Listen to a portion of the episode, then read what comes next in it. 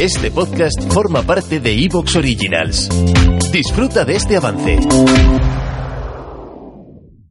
Libros, discos, pelis, eso importa. Puede que sea cínico, pero es la puta verdad.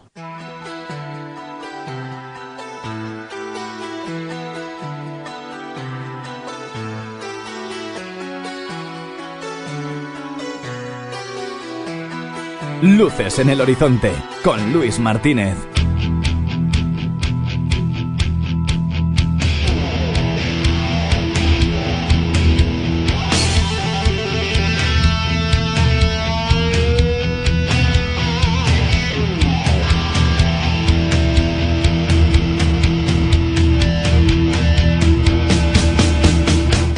Buenas noches y bienvenidos a Luces en el Horizonte. Ay, ay, ay, que ha llegado ya el programa 21 de esta temporada 11. Onceava no se debe decir, hay que decir decimo primera. Es que siempre me acordaré cuando vino... ¿Qué escritor fue? Cago en la leche, ahora he tenido dudas entre dos y por eso no lo voy a decir. Pero bueno, eh, un escritor nos llamó una vez eh, la atención porque dijimos que era el programa doceavo y dijo, no, eso no... me acordaré siempre de esto. En fin, eh, aunque es verdad que he mezclado ahora mismo el nombre de dos escritores, esta es la cabeza regulera del que lleva luces en el horizonte. ¿Qué le vamos a hacer? Es lo que. Bueno, bueno, bueno, bueno. A ver, a ver, Judas. Eso.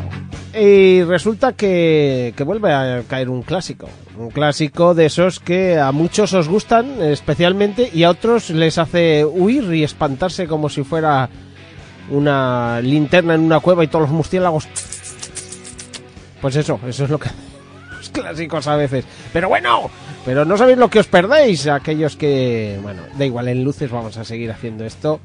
Aunque haya gente que, yo qué sé, que, diga, pues no, esa película no me gusta. Pues bueno, pues, aupa.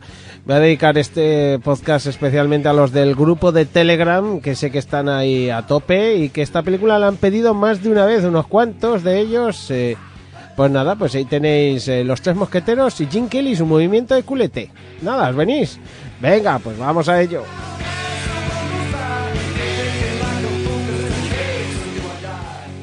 Luces en el horizonte con Luis Martínez Vallés.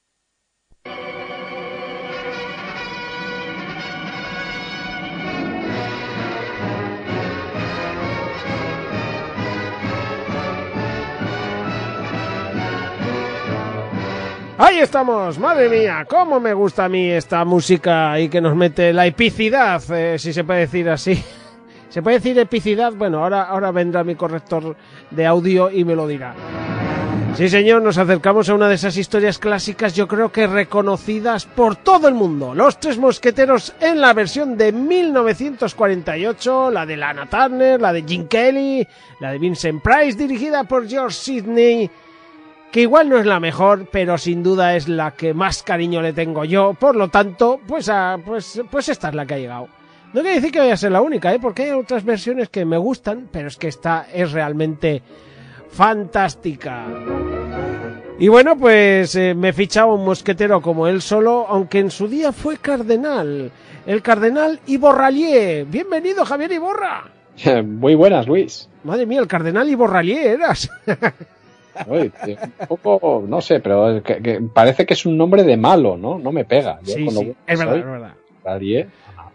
Tú, tú de malo poco, tú de malo poco. Además francés, que eso ya es más grave todavía. Cuidado, cuidado. cuidado, que ya, ya francés es subir varios puntos en, en ser eh, maligno, ¿no? Sí, sí, sí, sí. bueno, oye, Oh. que, que traemos otro clásico bajo el brazo. Pues, pues sí, pues sí, Luis, y la verdad es que parece que estuviéramos en verano, ¿no? Porque estos clásicos así mano a mano tú y yo suelen ser- solían ser más, tip- más típicos en verano, ¿verdad? Que hicimos, Sí, yo creo que en los últimos años hemos hecho unos cuantos. La verdad es que yo a todos les tengo, les guardo a esos programas un cariño especial. En, en general a, a todas las películas clásicas, ¿eh? Yo creo que se lo guardamos. Siempre tienes como un recuerdito, pues bueno, pues como de, de que has, de que te has encontrado con un amigo lejano, ¿no? Que has vuelto a ver y, bueno, siempre te hace una ilusión especial. Y en este caso, además, a mí, pues me gusta mucho la historia porque, porque soy un fan de los tres mosqueteros, de, de la historia de Alejandro Dumas. Entonces, pues bueno, pues, pues son muchos ingredientes pues para disfrutar hoy con este podcast.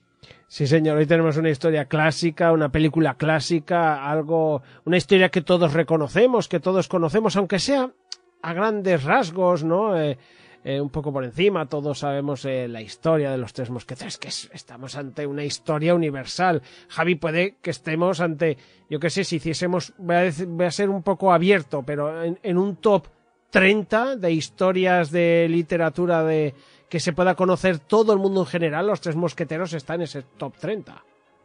Sí, sí, y si habla, vamos, yo creo que si decimos eh, cultura occidental, ¿no? Nos ceñimos a la cultura occidental, que es lo que siempre hablamos, ¿no? Eh, porque para eso estamos aquí, ¿no? Eso es, sí, sí. De, las cosas de los hindús se nos pierden un poco. Los clásicos birmanos, pues por, por, desgracia, pues no los conocemos. Los de Bután, a lo mejor. Exactamente, pero de lo que es literatura occidental, un top 30 me parece abarcar demasiado. ¿eh? Yo creo que incluso un top 10 perfectamente los tres mosqueteros puede ser eh, historia que de alguna manera u otra, no digo que todo el mundo se haya acercado a leer el libro, pero que o ha visto alguna serie o, o alguna de las películas o alguna de las otras adaptaciones, que ha habido muchas que quizás no han llevado ni siquiera el título de los tres mosqueteros, pero se han inspirado en ellas. Eh, yo creo que todo el mundo en el imaginario lo tiene, lo tiene en mente eh, pues eso, ¿no? Eso es, D'Artagnan. De hecho, yo creo, Javi, que los que somos más o menos de nuestra generación, podemos bailar 3, 4, 5, 6 años, la gente de, por lo menos de, España, se conoce igual mejor los nombres de los de D'Artagnan que los nombres de D'Artagnan. Claro, claro, por eso lo digo, ¿no? Que es algo que también pasa con, con Phileas Fogg, ¿no? Eso es, eso es, exactamente. Estas cosas maravillosas, ¿no? Que tiene que tiene la infancia y que tiene, bueno, pues los dibujos animados y cómo te llega, ¿no? Entonces al final, pues eso, que igual no son exactamente los nombres, igual no sabes, igual la historia está un pelín tergiversada, pues por ejemplo con la máscara de hierro, ¿no? Este, el hombre de la máscara de hierro, pues también, pues puede ser una historia derivada, bueno, en este caso del tercero de los libros, ¿no? El vizconde de Bragelón, pero, pero vamos, que, que todo este submundo o todo este, creo que ahora lo llaman lore, ¿no? Estas cosas, ¿no? Como estos, mundos derivados, ¿no? Pues yo creo que por un lado o por otro, pero yo creo que Los Tres Mosqueteros es un top 10 en cuanto a la cultura occidental, sin ninguna duda. Sí, señor, estamos ahí de acuerdo. Y aquí no sale Dogos. Ay, madre mía, que eran Amis, Dogos y, y. ¿Cuál era el otro? Mira, se me ha, se me ha ido el de los de, Pero sí, sí, sí, sí, pero vamos, que era una adaptación maravillosa, ¿eh? una adaptación. Eh, y además que es que era ver una aventura. Yo recuerdo que ver D'Artagnan era ver una aventura. Entonces, eh, que sí, que sí. Hace poco salió una peli de D'Artagnan, por cierto, que esto quiere decir un poco pues lo que has venido tú a decir también. Que la verdad es una historia que se ha llevado tantas veces a, la pantalla, o a las series, o a, o a miniseries, o a, o a, distintas historias, pero que chupan de la misma, ¿no? Eh, que al final todas las generaciones han tenido al menos una o dos versiones de los tres mosqueteros, porque hay versiones, pero bueno, para parar, para parar un rato largo. Fíjate que he encontrado que Vincent Price hizo de otra vez de Richelieu en otra versión que se hizo para televisión. pero bueno. Las, las versiones televisivas. Y creo que incluso en este 2023 va a haber otra versión nueva. La verdad es que no sé si para televisión, si para cine, pero, pero mirando un poquito me he encontrado con que en muchos sitios ponía Los Tres Mosqueteros 2023 y se veía que había un reparto. O sea que, que tendremos algo. No sé si será para cine, para tele, si llegará a todos los sitios o no, pero vamos, que es que esta, esto es una historia que no, que lo que dices tú, en cada generación tienen que volver a sacarla porque no, no, es que no va a envejecer nunca mal esto. Esto es el, el, el, la base de, todo es, es, es, tiene tanta chicha, tiene tanta aventura, tiene amor, celos, eh, traiciones, tiene de todo, que es que al final esto siempre va a enganchar. Sí, es verdad. En fin, pues nos vamos a meter con los tres mosqueteros. La versión de 1948 viene, además, eh, viene con ese doblaje clásico que es maravilloso tiene, además tiene un puntito, un puntito cómico la peli. Eh, o sea, tiene un puntito cómico. Yo se lo he dicho a, Javi fuera de micro. es una película que yo recuerdo con gran cariño ver con mi madre cuando yo era niño, que mi madre es un poco la que fue inductora mía para ver ciertas películas, aún, aún digamos es que serán películas que yo, por ejemplo, siendo chaval, no hubiese, digamos, elegido nunca y mi madre me hizo verlas, ¿no? He alguna vez la historia de Sonrisas y Lágrimas y otras que me hizo ver mi madre que me acabaron por encantar por gustar un montón y, y, me hizo valorar el cine clásico desde muy pequeño como, como un cine perfectamente válido. Que hoy en día a mí me cuesta meterle a mi hijo una peli en blanco y negro, vamos, que no se la ve. Si es en blanco y negro, tengo que, que medio obligarle. pero bueno, pero es, eh, es así. Yo le tengo un gran cariño a esta, esta historia. Me parece muy divertida. El movimiento de culete de Jim Kelly, mítico movimiento, Javi, te habrás fijado, ¿no? Mueve el culete. Sí, sí que es verdad que la película tiene, tiene un punto de humor de, y, a veces un poco casi de sátira de la propia obra de Dumas, ¿no? Pero me parece que está bien. Al final, dentro de, de esta adaptación en la que todo era un poquito exagerado, ¿no? Pues está bien meterle ese humor y ese desenfado, ¿no?